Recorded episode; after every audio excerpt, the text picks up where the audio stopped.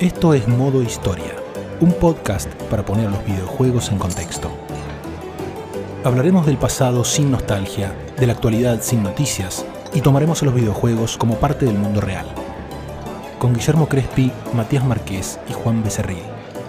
Temporada 3, episodio 10. La conquista del oeste, parte 2. La fiebre del oro. Continuando con nuestra serie de episodios sobre los videojuegos y el western, vamos a dejar a un costado por un momento el tema de los duelos, que igual va a estar metido en cualquier tipo de juego western, del género que sea. Lo que vamos a hacer es recuperar la línea histórica, de la cual hemos descrito solamente los inicios apenas.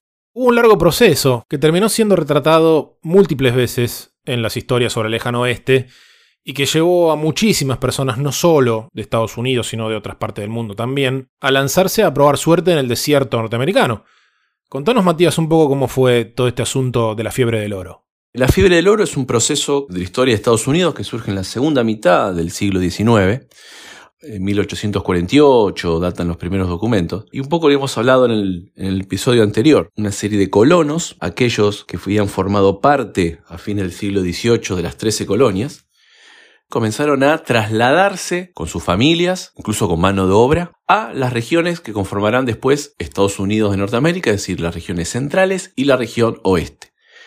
Comienzan a correr noticias, rumores, de que en las zonas de California, a costas, como todos sabemos, del, del Océano Pacífico, se habían descubierto yacimientos de oro. Esos territorios que Estados Unidos nunca tuvo en cuenta, porque recordemos que la independencia de Estados Unidos se da hacia la costa este, comienzan a ser zonas mucho más atractivas para estas migraciones. Se creía que había algunos yacimientos importantes en las regiones de California, en las regiones de lo que es luego el estado de Nevada, iban a encontrar allí gran cantidad de oro y metales preciosos. ¿sí? Recordemos que en el siglo XIX la idea de acumular metales preciosos es una forma de, si se quiere, conseguir mayor prestigio económico. Claro. No había tanto circulante en moneda, ¿no? Moneda, digo, cuando decimos moneda decimos en billetes, ¿no?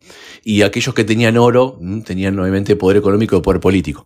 Entonces, tenemos para 1850, 1860, los documentos nos muestran una gran cantidad de población, un avance demográfico muy importante, siguiendo un poco esto que hemos hablado en el episodio anterior, esto de que la frontera norteamericana se iba corriendo ¿sí? hacia el oeste.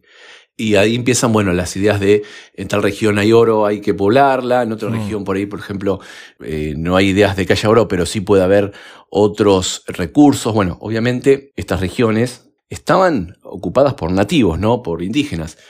Eh, los Sioux y los Comanches en las regiones de las hierbas de las praderas, la zona de las llanuras, y después teníamos en las zonas áridas los navajos y los apaches, ¿sí? más que Mm. nada en la frontera con lo que iba a ser anteriormente el virreinato de Nueva España y que luego será México. ¿sí?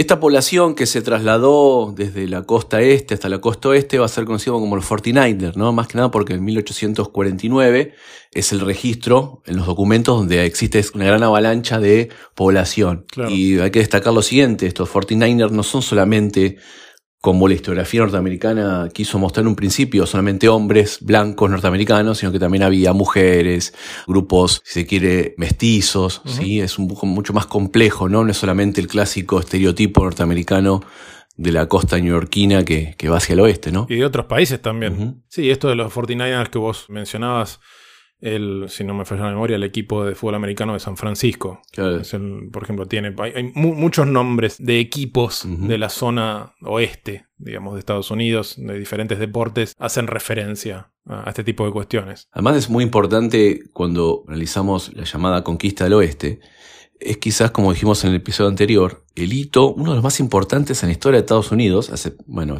por lo general Estados Unidos siempre destaca eh, la independencia, la constitución y bueno, en el siglo XX las guerras mundiales, ¿no? Pero la conquista del oeste permite, no perdamos de vista esto, ¿no?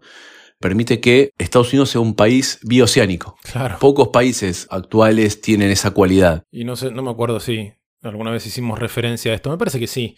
Lo conecto directamente con cómo Nintendo movió su sede, Claro. que estaba originalmente en Nueva York, la movió a Seattle.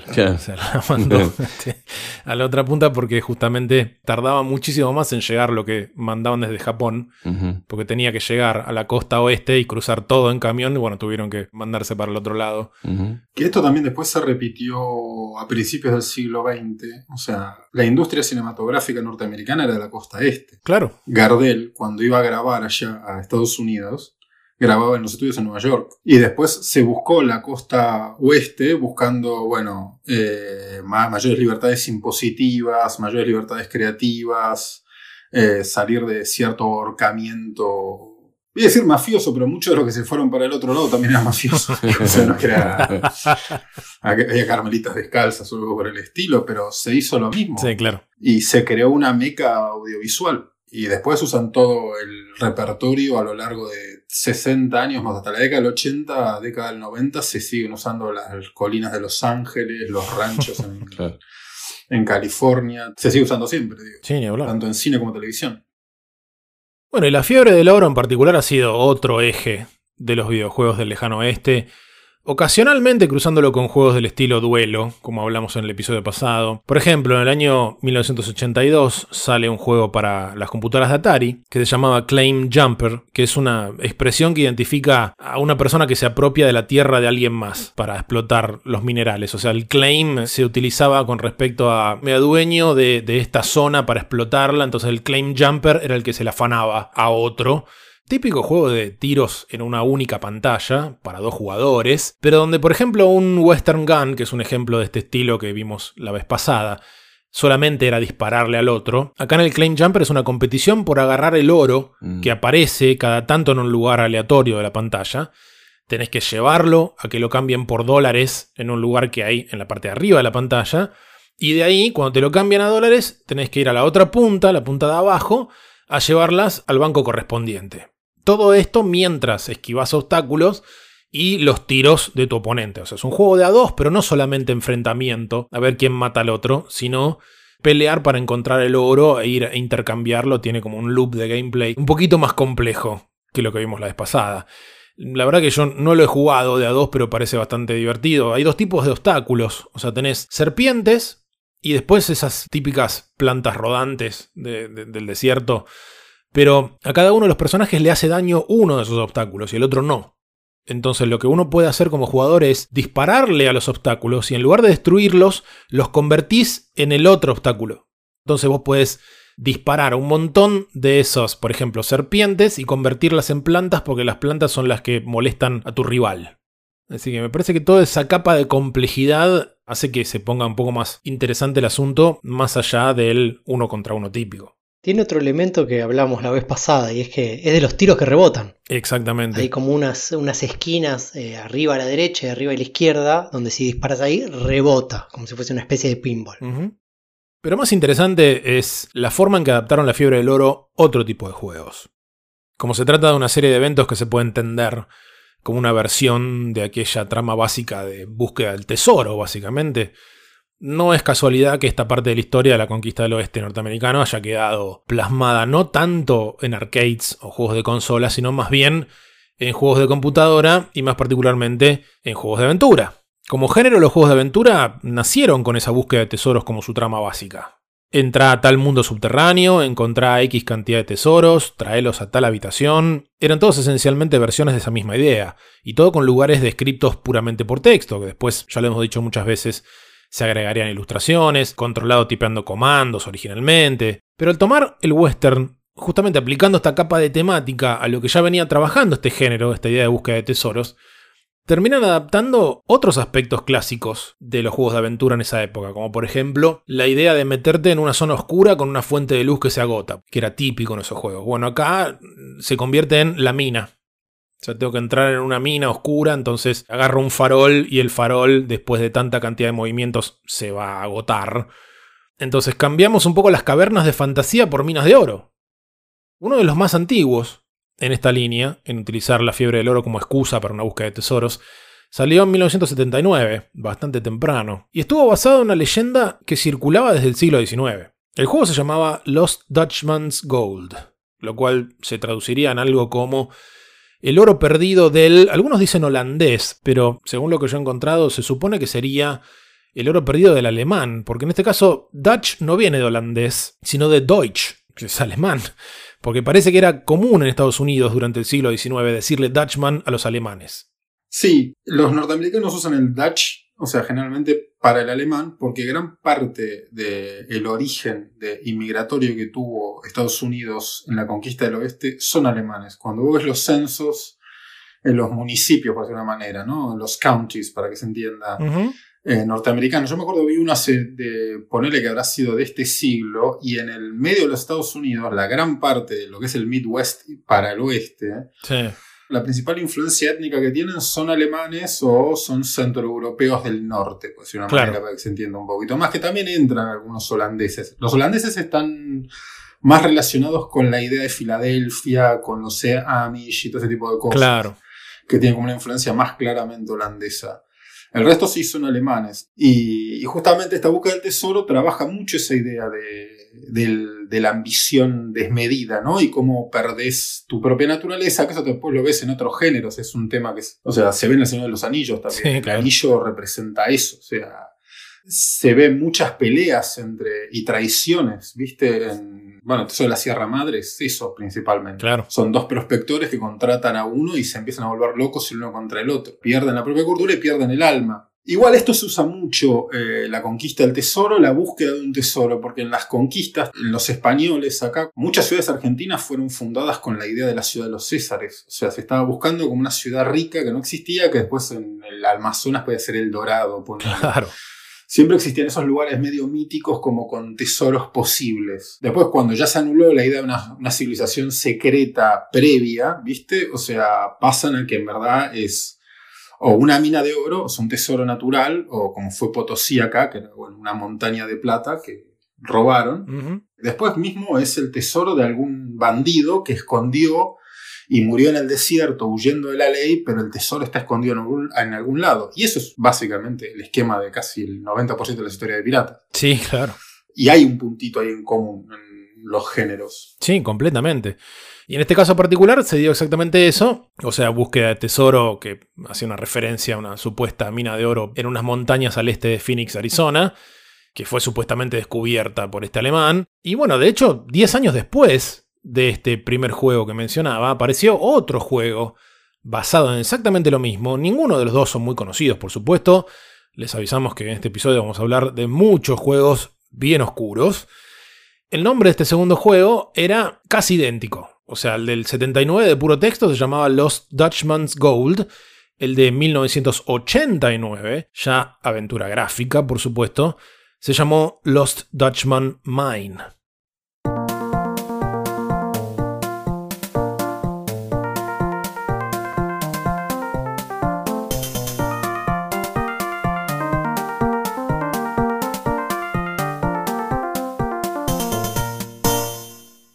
Y aunque se lo incluye por lo general en el campo de los juegos de aventura, es casi una especie de simulador de búsqueda de oro, o de prospecting, como se dice en inglés. El manual te cuenta la historia de aquel supuesto alemán, te dice es 1896, estás a los pies de las Superstition Mountains en Arizona, y tu personaje, lejos de ser un cowboy heroico, es otro arquetipo, que es el viejito de barba blanca con tiradores, es el arquetipo del prospector, del buscador de oro. El loop de gameplay del Lost Dutchman Mine es esencialmente empezar en el pueblo, comprar cosas, salir de expedición a buscar oro o a pescar o etc.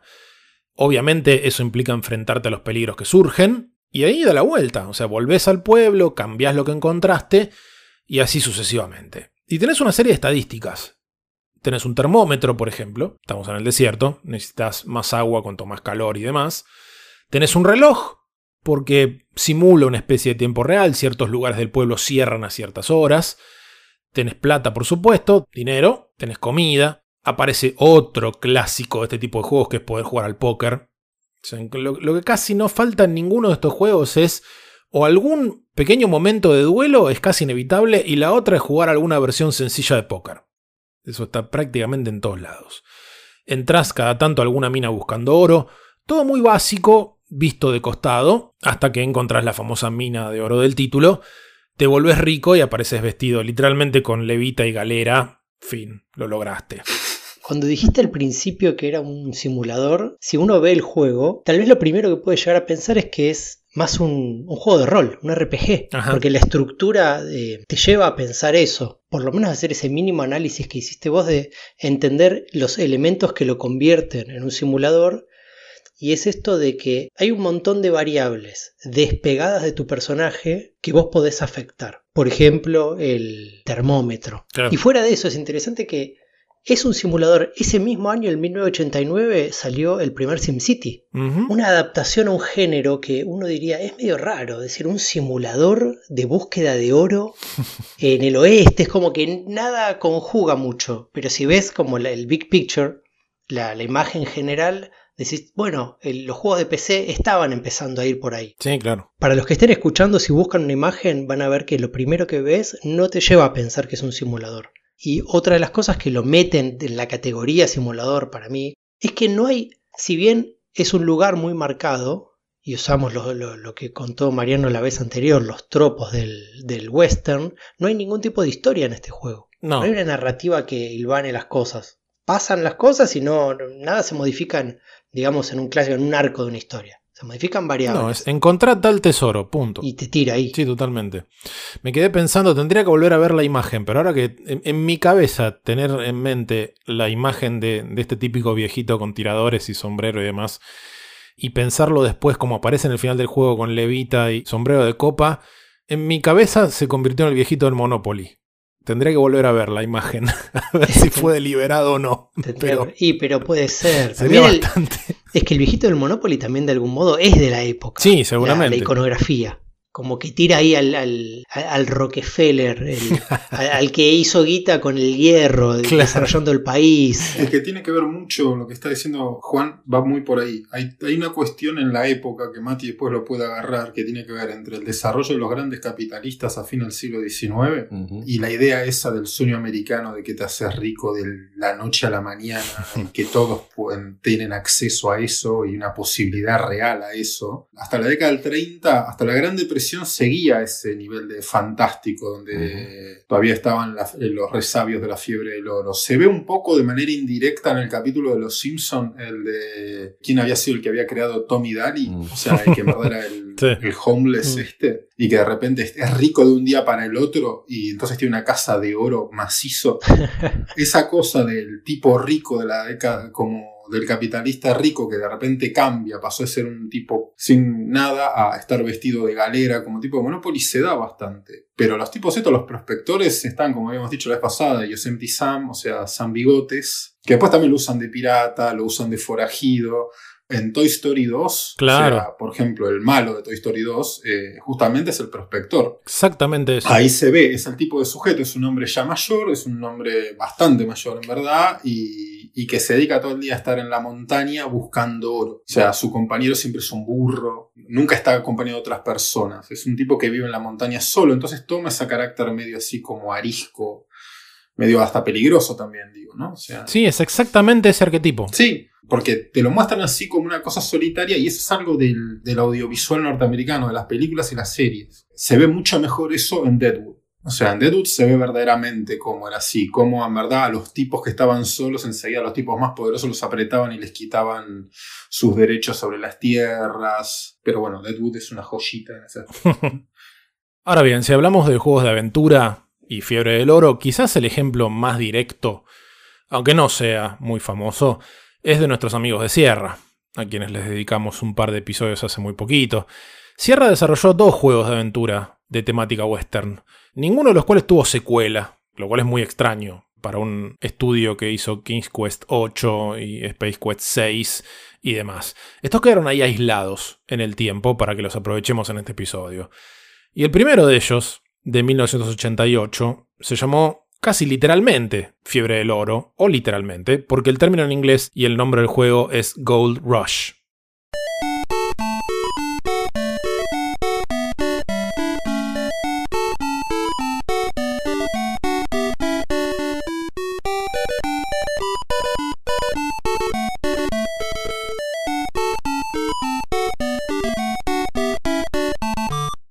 Gold Rush es un juego que hicieron casi íntegramente dos personas, cosa que para fines de los 80 era cada vez más raro. Digo casi porque, bueno, adivinen qué parte del juego no hicieron estas dos personas, la música. Siempre la música este, recae en alguien más. Mucha repetición de O Susana igual, ¿eh? Canción que se publicó el año en que transcurre el juego, así que no está mal. De hecho, es la fanfarria de cuando ganas puntos en el juego. Bueno, la mayoría del trabajo de Gold Rush le hicieron dos hermanos, Ken y Doug McNeil. El primero era programador y además había sido instructor de vuelo de Ken Williams, del cofundador de Sierra. Así que Williams le había ofrecido trabajo muy temprano en esta historia, ya en el primer King's Quest. Y cuando necesitaron un ilustrador, Ken McNeil propuso a su hermano. Dijo, mira, mi hermano se dedica a esto. Bueno, terminaron los dos trabajando, Ken y Doug, en Sierra. Y cuando años más tarde aceptaron hacer su propio juego, terminaron tardando el doble de lo habitual. O sea, en lugar de un año, terminaron tardando dos. De Sierra les empezaron a tirar la bronca. Y quizás si los Ken, digamos, o sea, Ken McNeil, este programador, y Ken Williams, cofundador de Sierra, no hubieran sido tan amigos, probablemente lo hubieran pasado peor.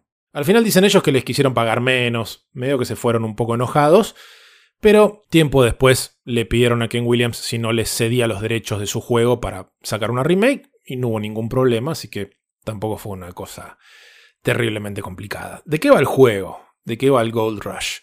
Bueno, el estilo Sierra de la segunda mitad de los 80, estamos hablando de una aventura gráfica donde moves al personaje en pantalla, pero sigue habiendo un parser. O sea, seguís teniendo que tipear acciones. El juego empieza en Nueva York en 1848, con un joven deseoso de aventuras que trabaja en un diario y que se entera de que su hermano está en Sacramento, o sea, está en California, y que encontraron oro.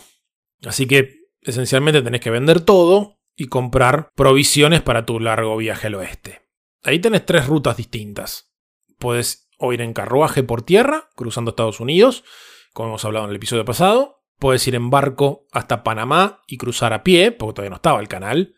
O dar toda la vuelta en barco al continente americano por Cabo de Hornos. Cualquiera de esos tres caminos converge en Sacramento. Pero hasta este punto es como una especie de segmento del juego que no es muy interactivo que digamos, donde es como la versión de Sierra del Oregon Trail, básicamente. Ahora, siendo Sierra, hay timers invisibles, o sea, esta cuestión de que de pronto algo se dispara por tiempo y vos ni te enteraste. Y por supuesto todo tipo de formas de morir. Si cruzas mal la calle en Brooklyn te atropella un carruaje. Si caminas cerca de un caballo te mata una patada. En el barco, si no llevaste lo necesario, caes muerto enfermo. Ahora, lo peor es que algunas de estas muertes no eran solamente, digamos, injustas. Me mató el caballo porque pasé por al lado. Bueno, listo, no lo vuelvo a hacer y sé que no me va a pasar. Además de estas muertes, habían algunas que eran directamente aleatorias. O sea, sí, de pronto puedes estar jugando el Gold Rush y caer muerto de cólera. ¿Por qué? Porque eran cosas que podían pasar en esa época. Esa es un poco la, la respuesta del juego. Entonces podés estar en el barco y que el barco se hunda sin que tenga ningún tipo de conexión con tus acciones en el juego. Y bueno, ahí uno verá si le alcanza o prefiere jugar una cosa un poquito menos verosímil pero más divertida. Y bueno, como dijimos, Gold Rush no tuvo secuela, aunque los creadores hicieron una remake, como comenté recién, y fue la última aventura hecha con el motor del primer King's Quest. Ahora, entre estos juegos que venimos mencionando, o sea, el más antiguo de fines de los 70, y algunos otros que recién mencionamos que son de fines de los 80, hubo una búsqueda evolutiva en los juegos de aventura, que contrariamente a lo que a veces se cree, no saltó directamente de esta cuestión de andar tipeando al mouse.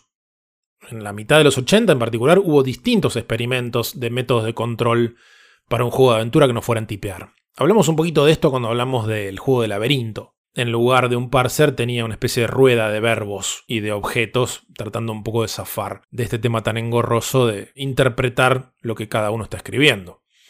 Pero bueno, también hablamos de esto cuando hablamos de Carmen Sandiego, juego que nació no con un propósito educativo originalmente, sino como un juego de aventuras con preguntas de geografía, y que ahí esencialmente uno elige opciones de diferentes menús. Bueno, ese mismo tipo de control apareció en varios videojuegos de computadora por aquellos años, y el primero que me gustaría mencionar, al igual que el High Noon, que mencionamos la vez pasada, comparte título con una película de western muy famosa, porque es un juego británico de 1984 que se llama The Wild Bunch. The Wild West was pretty well tamed by 1913. driven to the border by the irresistible thrust of civilization were the remnants of the breed that had made the West wild. If they move, kill them. They called them the Wild Bunch. When you side with a man, you stay with him, and if you can't do that, you're like some animal. You're finished. Antes de meternos en el juego, me parece que sería interesante que Mariano nos cuente un poco de esta película en particular. No tanto porque el juego tenga relación, porque prácticamente es nula, sino porque Wild Bunch es un muy buen ejemplo de cómo a fines de los años 60 el western cinematográfico se empieza a alejar de lo clásico y meterse en otro tipo de trabajo narrativo y estético. Sí. The Wild Bunch, bueno, primero, si les tengo que decir algo, es si pueden, véanla. Sí. Eh, si no la vieron, si la vieron, véanla de nuevo. Es una de mis películas favoritas. Eh, es una referencia para cualquier cosa que yo haga, no importa que sea un melodrama en una habitación. No, The Wild Bunch es una linda película porque en verdad agarra una estética que ya está en conflicto. Toda la década del 60 la estética del western entra en un conflicto fuerte. Pero sin embargo sigue manejando ciertos patrones de lo clásico a diferencia de westerns con una influencia más clara eh, o de la televisión o de Italia o de Japón. Ujú. Acá en cambio es más... Tiene muchos de los componentes clásicos, está ambientada en un momento histórico bien delimitado. Ya es un western como los últimos de Ford, que ya están hablando de entrado el siglo XX, no es un western del siglo XIX. Y lo que cuentan en verdad es como la historia de viejos forajidos del oeste que ya en verdad no tienen lugar en el oeste, ya el oeste está bastante, bastante civilizado. Todos hombres mayores, usan actores muy clásicos. El protagonista, por ejemplo, es William Holden, Claro. que trabaja tanto westerns como en- trabajó también en, en Sunset Boulevard, por ejemplo, de Billy Wilder, que es un drama que no tiene nada que ver con un western, pero Mm. coprotagoniza con John Wayne Horse Soldiers de Ford. También está Ernest Borgnine y tiene un lindo reparto de actores típicos de- del género. Y bueno, lo que te cuenta es la historia de un grupo de forajidos que se llevan para el orto, no tiene ese tipo de cosa como idealizada, de que todos son amigos y de que todos se llevan bárbaros, de que todos hacen chistes. Y bueno, uno de los integrantes de la banda es un forajido de México que se escapó de México porque era perseguido por uno de los caudillos en ese momento, que se, iría como una suerte de Pancho Villa, porque estamos hablando del norte de México, y que está en Estados Unidos. Ellos roban un banco de una ciudad, es un banco importante, no es el típico banco donde están todos sucios, ya es una ciudad bastante más urbanizada. Y entonces los empiezan a perseguir, y el que los empieza a perseguir es un antiguo socio, ¿no? que ahora trabaja para la ley. El tema es que ellos mientras tanto van armando un golpe que es mucho más grande que le quieren robar al ejército norteamericano el tren con el oro que tenían ahí para pagar distintas cosas. Claro. Hay una secuencia que es brillante, si la pueden ver, que es justamente cuando roban el tren, asaltan el tren, que no es un tren en movimiento, no es con pistolas, es justamente un pungueo, pero ¿quién te punguea un tren? Eh, pero bueno, que es brillante como está filmado, pero es de las mejores cosas, pues todo parece un juego de ajedrez visual. Sí. Y a partir de ese momento se les viene la grande porque ahora los empieza a perseguir el ejército norteamericano, que todos ellos tienen que huir hacia la frontera y escapar a México. The Wild Bunch tiene un muy muy lindo final, tiene un final muy clásico en el western porque tiene como un duelo, pero no es el duelo, como son varios es un tiroteo. Claro. Es una excelente, excelente película. Es una excelente respuesta a lo que estaba pasando con el western en ese momento, que ya estaba muy intervenido también por la comedia, especialmente por los italianos. Ujú. Y acá no, no sacas una sonrisa, tiene que ser es con un humor muy negro cuando pasan las cosas. Y es una película que está caracterizada, en ese momento se la criticó porque decían que era ultra violenta. Claro. Sam Peckinpah, que es el director, un tipo muy, muy violento. Vean cualquier cosa que dirigió Peckinpah, pues es una joya. Pero se le acusaba mucho de eso, de- del nivel de violencia que manejaba, que recién se puede comparar con lo que pasó en los 90 con Tarantino, Claro. eh, con Spike Lee, ¿viste? O sea, hay algo de esa referencia que está ahí. Yo la, la recontra aconsejo, te juro que es una joyita. Sí, Es- totalmente. Es bellísima, es un poquito larga, pero, Y sí, es bastante más interesante que el juego, debo decir. pero tiene todos los componentes, ¿entendés? Para hacer una. para transformarse en un muy buen juego de aventura. Sí, pasa que ahí tenés un tema, o sea, como estamos hablando en este caso de un juego de aventura bastante sencillo del año 84, recién la influencia fuerte, me parece que de- sobre todo de Peckinpah y de todo ese estilo, la vamos a ver muchísimos años después en juegos como Red Dead Redemption, incluso con la utilización del- de la cámara lenta, que es una de esas cosas que uno termina asociando un montón con, con la violencia de esas películas de ese director. En este caso particular, Hago una pequeña aclaración, porque hasta ahora venimos diciendo el título original, por ahí lo encuentran con la traducción La Pandilla Salvaje, ¿no? que es el nombre que se le dio por lo menos acá en Argentina. Peckinpah y Sturges, todos esos empezaron a ser revalorizados en los 90, cuando el western que venía de los 70s, 80s cayó. O sea, en verdad primero es Clint Eastwood, ¿no? O sea, el que primero con Dan Forgiven, no es el primer western que dirige Clint, tampoco el segundo, pero es cuando volvió de nuevo a hacerlo, donde volvió a escribirlo de otra manera, donde volvió a ser mucho más agresivo, o sea, más violento, donde los personajes están más desesperados. Y salía de ese tópico más típico del espagueti que tenían sus películas previas, los westerns previos que él hacía. Claro. Y esos juegos eh, tienen que ver, para mí, justamente con eso, con el modo que volvieron a abordar el western, que se había abandonado a fines de los 60 y durante los 70, 80 se había perdido. Un modo más sucio, más violento, más integral, menos idealizado especialmente. Sí, totalmente. El juego en cuestión del año 84 para home computers populares en Inglaterra lo lanzó un estudio que quienes conocen un poco ese mercado en esa época seguramente les sonará Firebird, que era uno de varios sellos que tenía la división de software de la Telecom británica, o sea, el mayor proveedor de telefonía e internet en Reino Unido todavía hoy. Pero no tiene nada que ver con la película. Vas ahí caminando, escuchas un tiro, encontrás un tipo moribundo, el tipo te dice, me disparó un miembro de la pandilla salvaje, te describe algún rasgo del asesino, por lo que pude determinar es random porque hay cinco miembros en la banda, no creo que sea siempre el mismo. Y para tu mala fortuna, justo agarras el arma del asesino cuando pasa el sheriff, así que te acusaron de asesinato. Esa es la idea del juego. Así que tenés que probar tu inocencia y capturar al miembro del Wild Bunch que lo hizo. Y todo esto se controla prácticamente en su totalidad con menús numerados. Elegís a qué pueblo viajar, vas al telégrafo para averiguar dónde está la gente de Pinkerton, que es el que te está persiguiendo, que era una agencia de detectives privados fundada ya en el siglo XIX. El viaje entre los pueblos va simulando los días, con encuentros random. También puedes jugar al póker, típico. Y hay duelos. Y ahí pasa una imagen gráfica de la calle en perspectiva, donde tenés que esperar a que el otro desenfunde. Así que ahí tenemos ese tipo de mecánica una y otra vez. Otro ejemplo de juego de aventura western que es un poquito más conocido que The Wild Bunch fue uno de los primeros juegos del estudio Accolade. ¿Se acuerdan de ese estudio en particular? No me acuerdo si lo mencionamos alguna vez. Son los de Test Drive, por ejemplo. El origen de Accolade es bastante interesante. Alguna vez contamos los orígenes de Activision en relación a la famosa crisis del mercado de consolas norteamericano, rebobinando por supuesto porque es un desprendimiento Accolade de Activision, ¿no? En el caso de Activision, hemos dicho que eran cuatro programadores que se fueron de Atari. Bueno, uno de esos cuatro programadores, Larry Kaplan, se fue enseguida. Y luego de aquella crisis de las consolas, que Activision sobrevivió de milagro, se van otros dos, Bob Whitehead y Alan Miller. Porque las acciones que tenían se devaluaron muchísimo con todo ese desastre. Quedó uno solo de los cuatro originales de Activision. Estos dos que recién mencioné, Whitehead y Miller, a fines del 84 fundan Accolade. Y siguen un poco esa tradición de nombres con A que estuvieran antes de los otros en la guía, ¿no? Por eso Activision, que sale de Atari, está antes de Atari. Accolade está antes que Activision, como una competencia a ver quién aparece primero en orden alfabético, por eso tienen esos nombres. Y uno de los dos juegos con que sale Accolade al mercado se llamó Law of the West.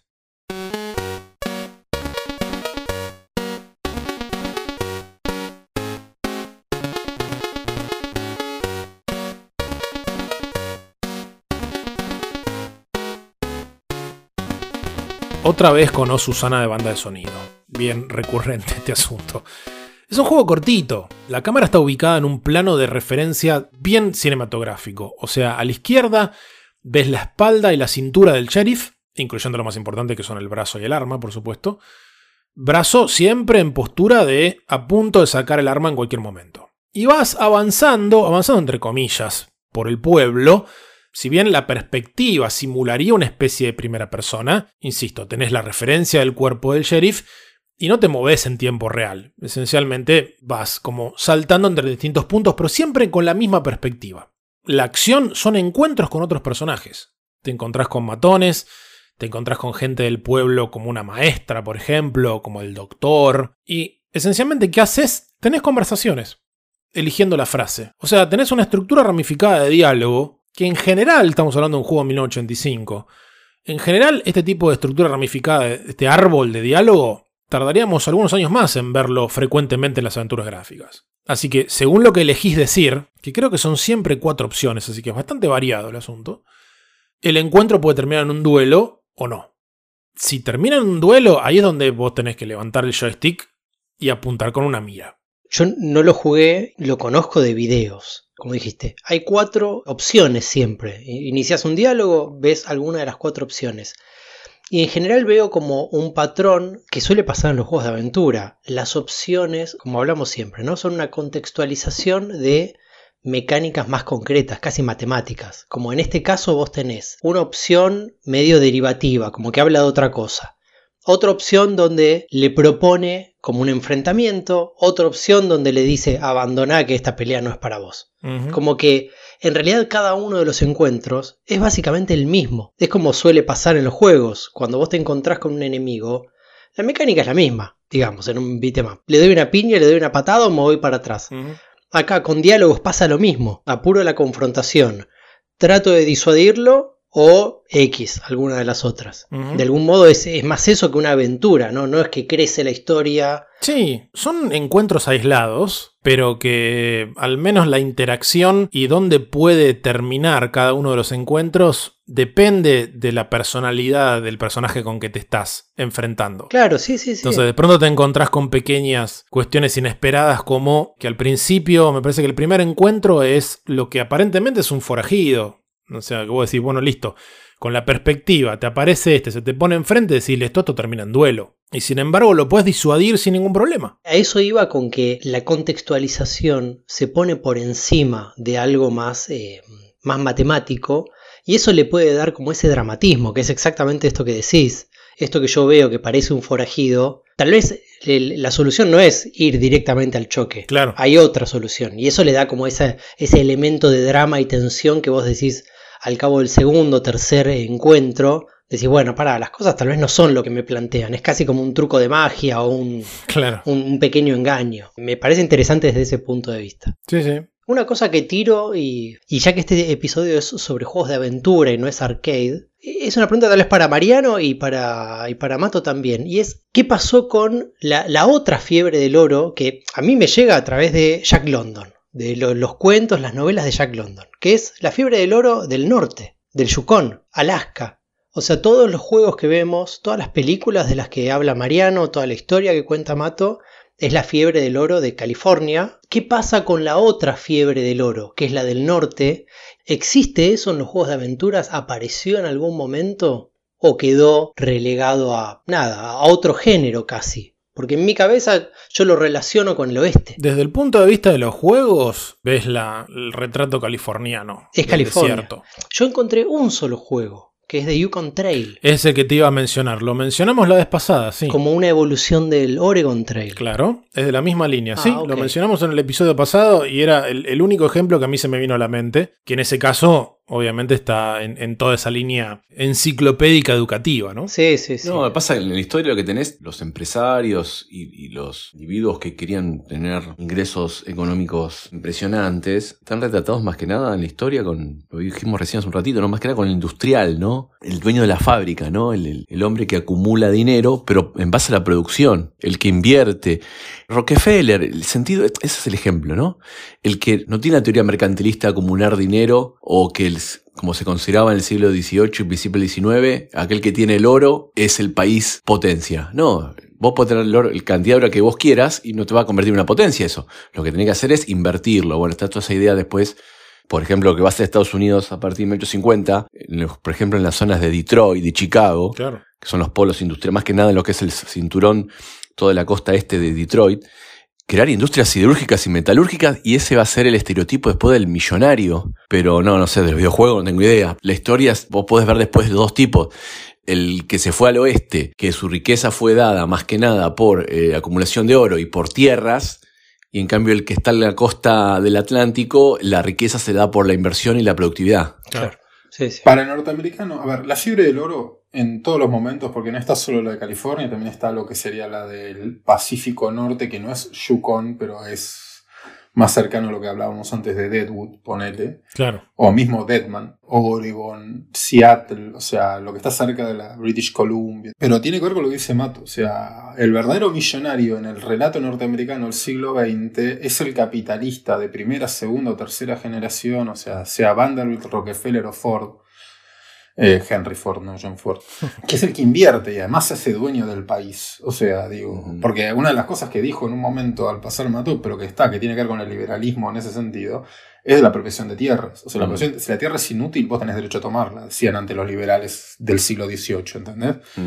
Y usaron ese pretexto, trató de usar ese pretexto ahora, a ver Claro. cuán liberales son todos, digo. Claro, Con la tierra del otro cualquiera es liberal, claro. Claro, viste, o sea, Sí. cuando, cuando es el otro, sí, sí, esta es una tierra inútil, no la están usando, sí, no, viven ahí, no comen de ahí. Están nada. flotando en el aire. sí. Anda a hacer eso ahora con una tierra de Turner, ponele.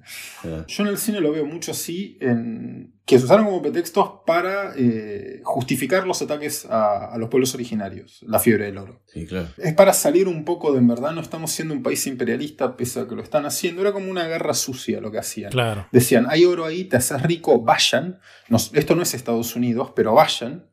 Pero si después hay problemas, nosotros mandamos a los milicos para quedarnos con la tierra, que es lo que terminaron haciendo. Claro. Eh, que es lo que se tematiza de nuevo en Deadwood. O sea, en Deadwood justamente está esa pelea, pero en Hollywood generalmente nunca se muestra eso. Cada vez que tratan de mostrar Deadwood, ¿entendés? Es una cosa de estudio que podría ser básicamente cualquier lugar de California.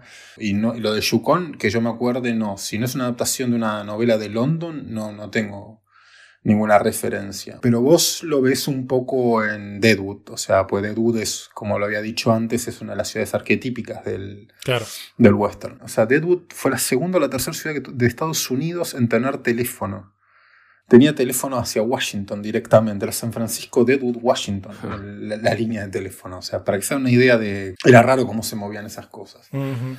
En Deadwood es donde se ve, se ve cómo era el pueblo originalmente, todas las operaciones que hicieron, tanto en el, en el campamento este, como se le dice a la ciudad, eh, y de parte de los Estados Unidos para lograr la unión, o sea, y para quitar a, a los pueblos originarios, y después cómo a- ahí empiezan a aparecer los empresarios más importantes para empezar a robarle las tierras a, a los que eran los prospectores originales. Que eran tipos muy, muy, muy salvajes. O sea, eran gente que verdaderamente vivía en la montaña la mayor cantidad de tiempo, venía al pueblo a emborracharse y Claro. pagar una prostituta. Ah, también ese es otro dato que está en la, en la serie de Deadwood que te lo muestran. Había una mujer cada 20 hombres en esa ciudad. Mm. Y el 90% de las mujeres eran prostitutas, contra su voluntad y generalmente estaban narcotizadas. Y el índice de suicidios era altísimo. Digo, pues ya que estamos alegres, vamos a seguir tirando. Claro, tira para arriba. Eh, alegría la noticia de que bien se vivía en esa época. Era un carnaval. Che, en el, en el episodio 1 habíamos hablado de los tres chiflados. Mantengamos la línea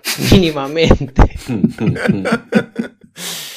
Ah, miren, miren Deadwood, que es una serie impresionante. Serie de HBO. Duró solamente tres temporadas, pero después la completaron el relato con, Con una peli, ¿no? con una película. La tengo que ver, no la vi. Extraordinaria. Lo voy a hacer. Bueno, y ahora sí pasemos a los juegos de aventura que conoce todo el mundo, los point and click. Ya que venimos de un juego oscuro a un juego más oscuro todavía, antes de seguir por ese camino, voy a nombrar una aventura gráfica muy famosa que tiene cierta influencia del western. Mariano hace un rato comentaba la película El Tesoro de Sierra Madre. Bueno, El Tesoro de Sierra Madre fue una de las inspiraciones del juego de Dig de LucasArts.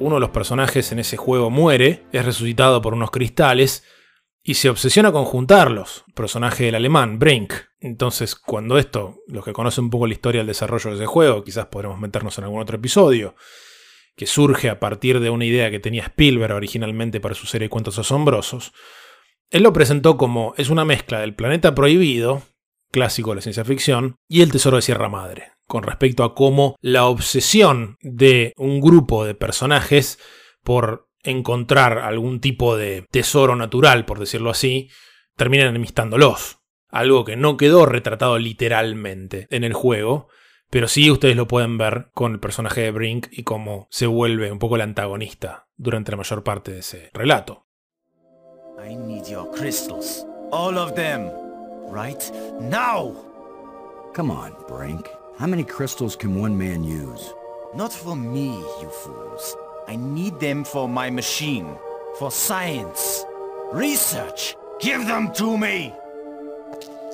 I only have these few crystals left, Brink, but I'll be glad to share some of them if you want. All of them! You didn't share anything, Lo. I took them! And it's a good thing you didn't fight me. ¿Y qué les parece si volvemos por última vez en esta temporada, prometido, a los supuestos grandes rivales de LucasArts? Porque el Gold Rush que mencionamos antes no lo conoce nadie, en general. Pero quizás alguien que sea fana de las aventuras gráficas haya jugado o al menos oído hablar de un farmacéutico llamado Freddy Farkas. He was born in old St. Louis. By the age of four, Dad knew he was the best little crack shot the West had ever seen. By the time he reached pubescence, he could outshoot all the adolescents west of Durango and north of Abilene. Farkas, Freddy Farkas famous gunslinging deputy Freddy Farkas. Freddy Farkas. Frontier hero to be.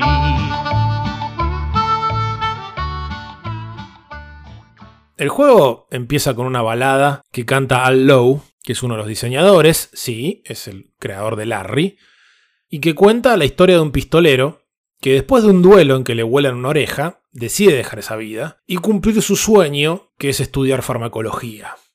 Y se muda a Gold, que de hecho es una zona real de California, justamente donde vivían Kenny y Roberta Williams. O sea, estamos hablando de 11 kilómetros de Oakhurst, que es donde fundaron Sierra. Sierra existió en esa zona donde se dio toda esta cuestión de la fiebre del oro. O sea, ellos vivían en un lugar llamado Oro Grueso, básicamente.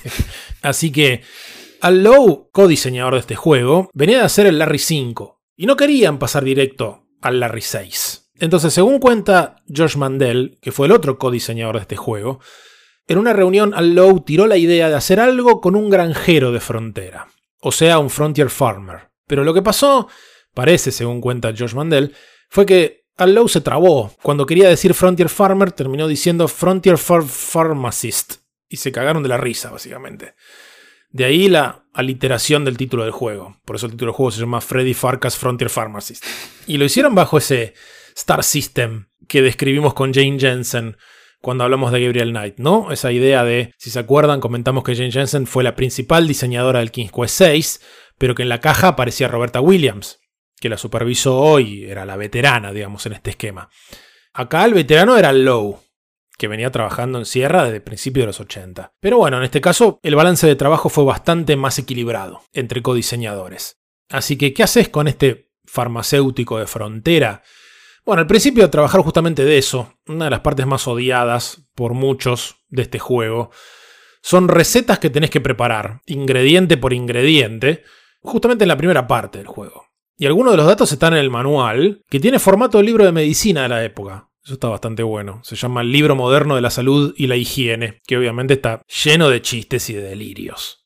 Y bueno, después Freddy va recuperando su vieja vida de pistolero, resolviendo conflictos, que incluyen, por ejemplo, el misterio de por qué los caballos del pueblo están todo el tiempo tirándose pedos, o una epidemia de diarrea entre los pueblerinos. Es una comedia de low después de todo.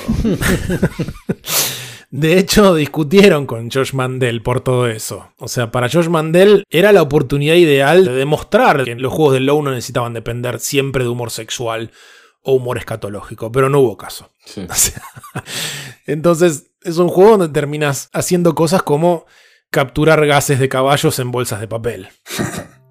In what may well be the most revolting idea you've ever had, you hold the brown paper sack up to the horse's anal sphincter and wait. With a reverberating the horse responds, inflating your bag with a foul sample of gas. You quickly twist the bag shut to lock in freshness. Y todo esto debería sonarnos, si ustedes vieron un poco una intersección maravillosa de comedia con western, que fue una película que, si no me falla la memoria, en español se llamó Locuras del Oeste, que en inglés se llama Blazing Saddles. Sí, pensé justamente en eso. Igual hay que respetar siempre el genio autoral. Si necesita pedos, necesita pedos. Siempre hace bien, siempre sonreís. Blazing Saddles es la. Bueno, es una peli que hizo Mel Brooks generalmente ha parodiado cualquier temática o cualquier género que está en boga en su momento. Lo hace Claro. con el cine mudo, con el slapstick en Silent Movie. Lo hace con Spaceballs, o sea, con Eso es un loco suelto en el espacio, que lo llamaba, en castellano, que lo hace con Star Wars, donde todos los errores que tiene Star Wars de guion, él los arregla. Empezando por eliminar a Luke Skywalker. Claramente, el protagonista es Han Solo y no nos no, no molestemos más.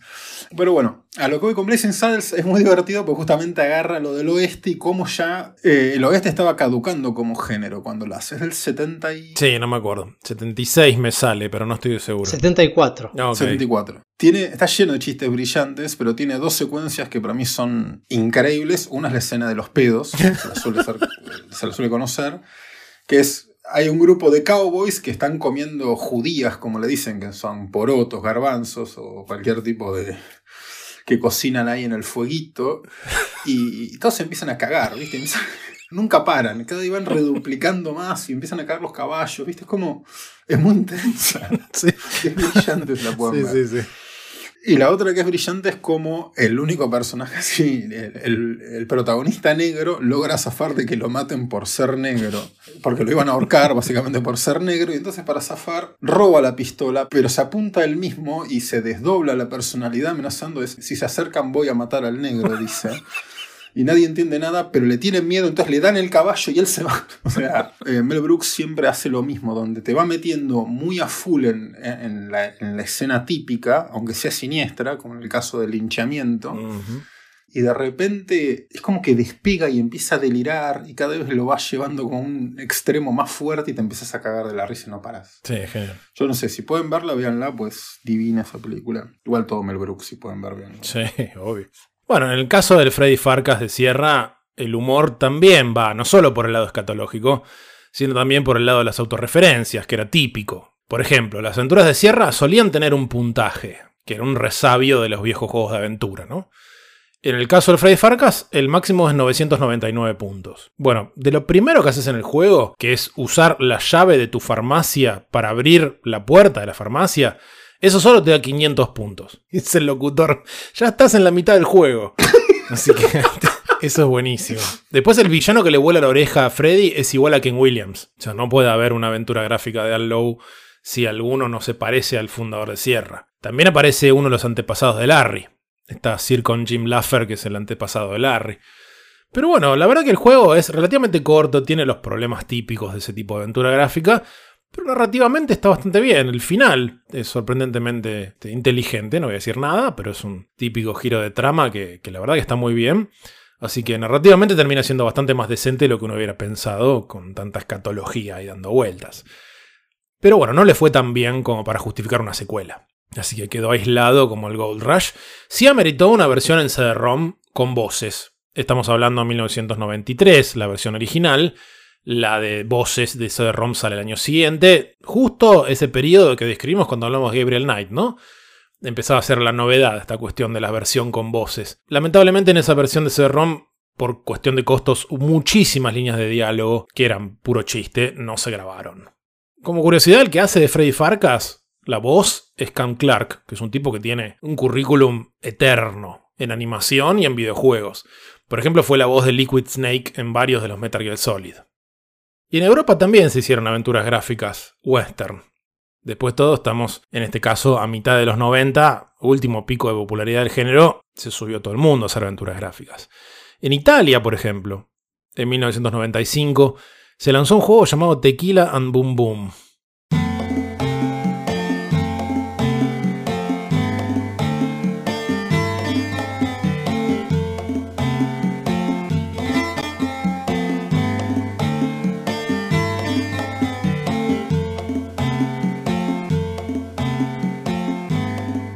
Lo hizo un estudio Dynabyte que se había fundado cuatro años antes en Génova y que empezaron a hacer aventuras gráficas porque les iba bien en Europa justamente este género, especialmente las de LucasArts, que las tradujeron de bastante temprano.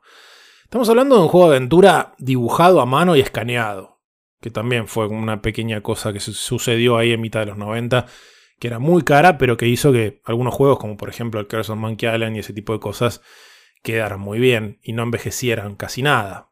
Los personajes son todos animales. Tequila es un lince, Boom Boom es un oso. O sea, son esencialmente dos personajes que le voy a pedir a Mariano que comente un poco porque hace un rato hizo referencia a la comedia italiana dentro del western, Tequila y Boom Boom son esencialmente Bud Spencer y Terence Hill. Terence Hill, el simpático enano. Y el gran gordo Bud Spencer en... ¿Ahora cómo se llama, gordo? El que encuentra un amigo, encuentra un tesoro. Ay, qué bonito.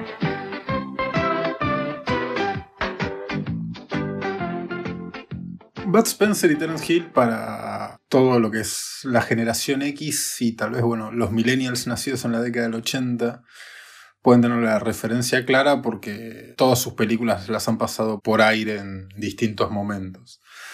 Spencer y Terence Hill son. Spencer y Terence Hill juntos son dinamita, como se los referencia. Son dos actores italianos que originalmente, como muchísimos actores de, también de la época Thanos, no eran actores, eran deportistas que terminaron. O sea, Bud Spencer era el gordo grandote con barba que fue nadador olímpico italiano. Y Terence Hill era como el, galán, era un poco más joven, el rubio de ojos celestes, y era el que podían llamar como Trinity, que en verdad no era Trinity, era Cat Stevens, su nombre, si no me equivoco, claro. la primera trilogía.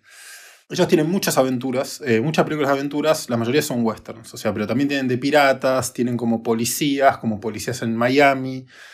Y básicamente su carrera fue mediados de los 60 hasta el 94, creo que fue la última película que hicieron juntos como dueto. Mm. Las películas de ellos son espaguetis, pero son totalmente comedias. No es que están mezclando distintos elementos como solía ser Leone. Claro. Ellos son comediantes, son un dueto cómico clásico, o sea, como El Gordo y el Flaco, como Abbott y Costello. Pero la mayoría de sus películas las centran así en el oeste, que están filmadas generalmente en España Claro. e Italia, ¿no?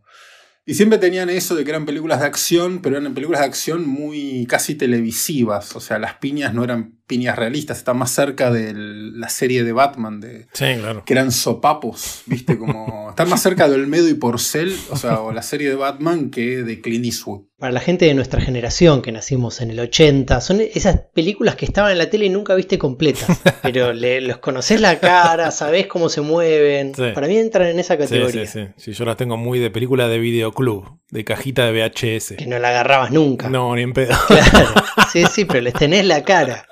Ellos podrían haber sido perfectamente parte de Titanes en el ring, no sé cómo Sí. explicártelo. Tienen como ese elemento ¿viste? bien cutre del catch. Bueno, en este juego en particular, italiano de 1995, la inspiración son esos personajes, que de alguna manera son como amigos, pero al mismo tiempo este, uno no tolera al otro por su, por su personalidad y ese tipo de cosas. Entonces, a partir de eso construyen todo un relato que, como aventura gráfica, audiovisualmente, realmente está muy bien. Animación a mano, realmente es muy lindo. El tema es que a partir de ahí empiezan los problemas típicos de que no te queda claro el objetivo para nada, o sea, vas cliqueando por ahí. O sea, básicamente tenés clic izquierdo para avanzar, derecho para examinar, bien sencillo, coherente con lo que era mitad de los 90. Algún que otro Quick Time Event, por ejemplo. Pero los puzzles que hay son más bien lo que hoy llamaremos Fetch Quests. O sea, anda a tal lado y tráeme esto. Y fue el último juego que sacó Dynamite. Le pusieron voces en inglés, con la idea de venderlo en todo el mundo. Pero solamente consiguieron firmar con un publisher que estaba financiado por la RAI. Y bueno, se empezó a marketinear muy bien. O sea, lo empezaron a vender con bombos y platillos. Y después el publisher desapareció. Una frase que tiró uno de los fundadores del estudio que hizo el juego fue: El publisher quería que fuéramos el Ubisoft italiano y ni nos pagaban la pizza si trabajamos horas extra. Tiene el estilo este de ilustración que ya mencionábamos, muy Disney, y se ve algo que pasa mucho en el desarrollo de juegos, y es que el foco está claramente puesto en un lugar y no alcanza el presupuesto o el tiempo o incluso la tecnología para llevar a ese mismo nivel al resto de los aspectos del desarrollo de un videojuego.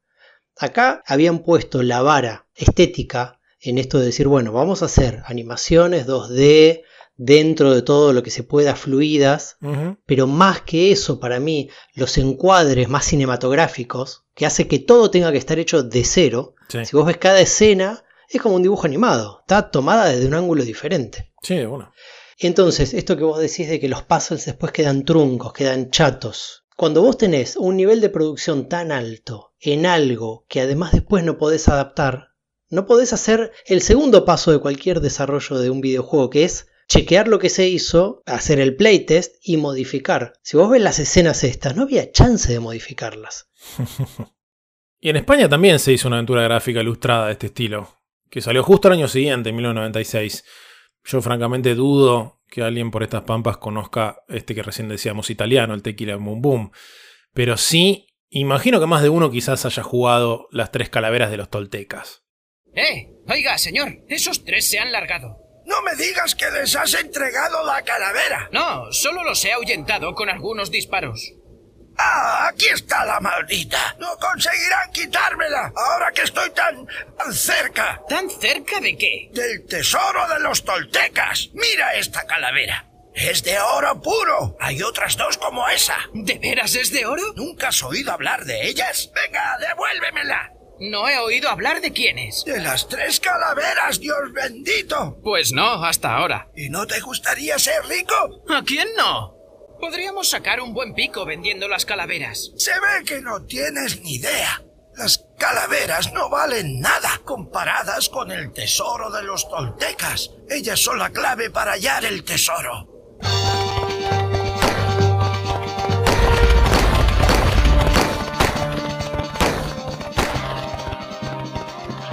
Skulls of the Toltecs transcurre en Arizona en 1866.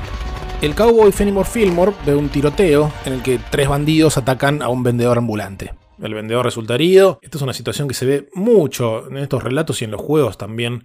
Antes de morir, le da una calavera de oro. Es una parodia igual a esto, es un juego humorístico. Pero bueno, le da una calavera de oro y le cuenta la historia de las tres calaveras de oro de los toltecas, que son la clave para hallar un típico tesoro fabuloso como lo que venimos hablando en este episodio. Y te dice, una calavera que queda está en un monasterio y la otra la tienen los apaches. La interfaz es muy parecida al sistema SCAM de LucasArts, particularmente con la del Deus de Tentacle, en lo estético muy estilo cartoon, digamos, la tipografía y ese tipo de cosas. Según los fundadores del estudio que desarrolló este juego, los hermanos Hernán y Rodrigo Castillo, fue la primera superproducción española.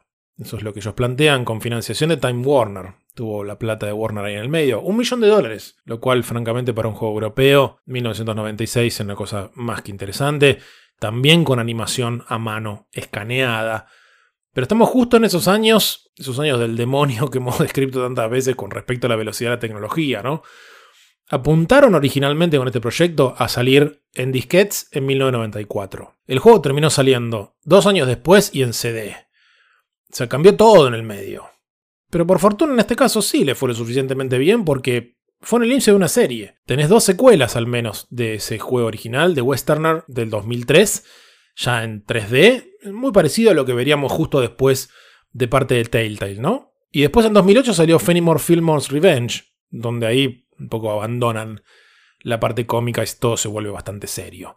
Del juego original se hizo una remasterización en 2019, así que el amigo Fenimore sigue bastante vivo.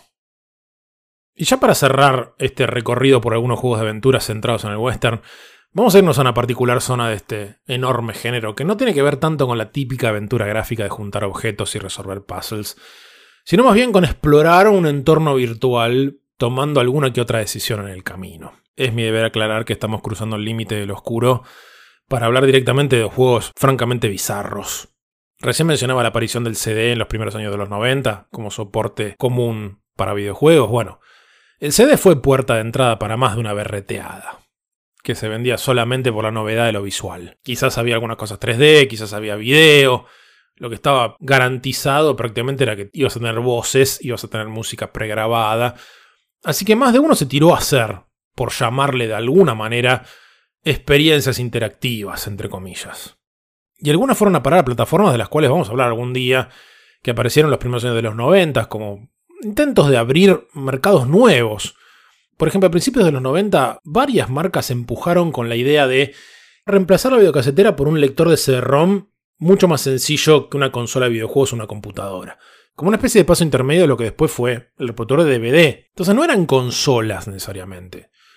Quizá la primera marca que apuntó a esa idea, ya desde mitad de los 80, fue Philips. Después de anunciarlo durante años, termina sacando el CDI, que es un aparato más parecido a una consola de lo que ellos en realidad planeaban. Pero la otra que se metió fue Commodore. Commodore esencialmente agarró la Commodore Amiga, su computadora de 16 bits, y la convirtió en, una especie de reproductor de CD-ROM controlado por control remoto, y que lo conectabas al televisor. Bueno, esa curiosidad que quedó bastante aislada en el tiempo se llamó Commodore CD TV, y en 1992, para esta ilustre plataforma, surgió desde Inglaterra una, y acá cito, aventura western animada interactiva, llamada The Town with No Name.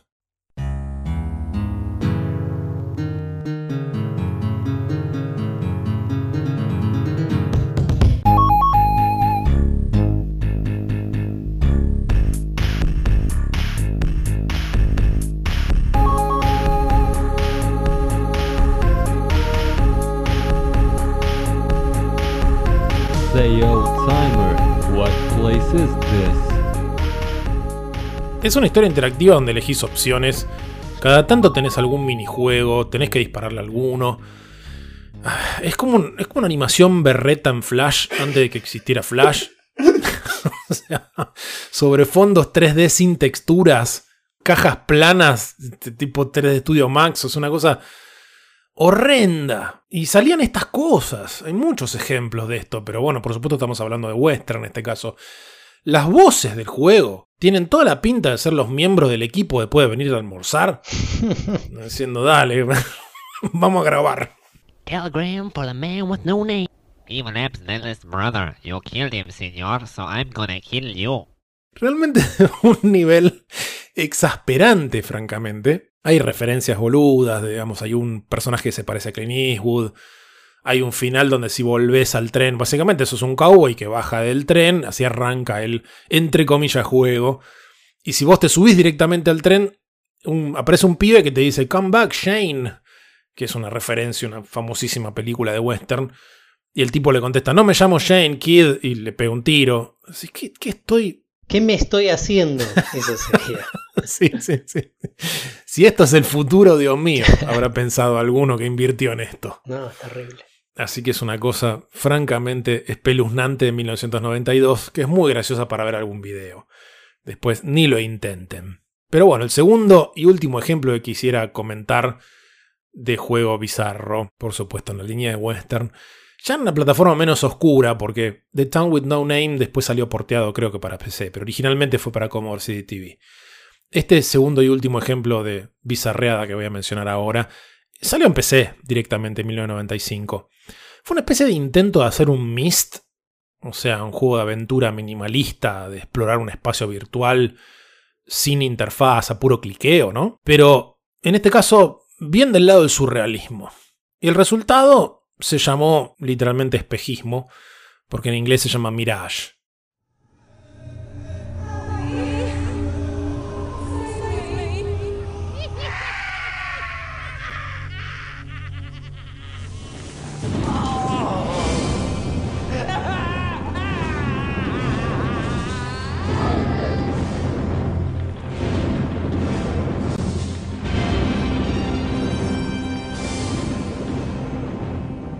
¿Qué tiene que ver este juego surrealista con el western? Bueno, tu personaje, esto te lo explica un texto al principio del juego, pertenece a la caballería de Estados Unidos, te encomiendan la misión de encontrar a un teniente que sufrió un ataque enemigo y cuya esposa fue secuestrada en ese mismo ataque.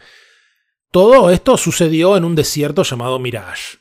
Así que el general que te envía esta misión por esa carta te dice la típica frase no creas todo lo que ves y demás. Después, ¿qué?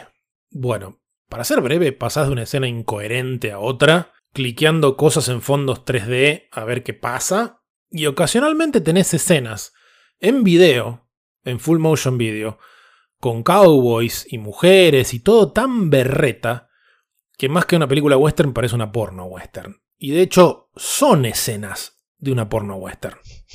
O sea, los mismos productores de una película pornográfica del año 94, que se llamaba Shame, típico de película pornográfica tomar algún título y cambiarle alguna letra o algo. Decidieron meterse en esto de decir, che, el futuro de estas películas interactivas y yo qué sé. Entonces son los mismos, tenés, o sea, tenés la misma gente, actores, actrices, equipo técnico y demás, en los títulos al final, son los de la película pornográfica. Y le metieron esencialmente todo lo que por supuesto no era triple X. Usaron el juego como cutscenes básicamente. Entonces tenés una mezcla de Mist surrealista, inentendible, con escenas western que son de una porno. Suena un gran juego. Así ya me lo vendiste de entrada. Es el juego ideal para cerrar el episodio porque acá la gente corta antes de que termine esto. Sí, claro. y sale corriendo a Steam. Sí, ya no están escuchando esto, así que cerremos acá. Espero que les haya gustado. Y bueno, con este breve viaje por lo bizarro nos despedimos hasta el próximo episodio, donde vamos a seguir adelante con nuestro recorrido por los videojuegos de temática western. Esto ha sido Modo Historia, un podcast acerca de la historia de los videojuegos. Pueden escribirnos en nuestro mail modohistoriapodcast.gmail.com y seguirnos en redes como Instagram o Twitter, bajo el nombre Modo Historia Pod. En nuestro perfil podrán encontrar links para suscribirse al podcast y así ayudarnos a sostener este proyecto. Esperamos sus comentarios y sugerencias para próximos episodios.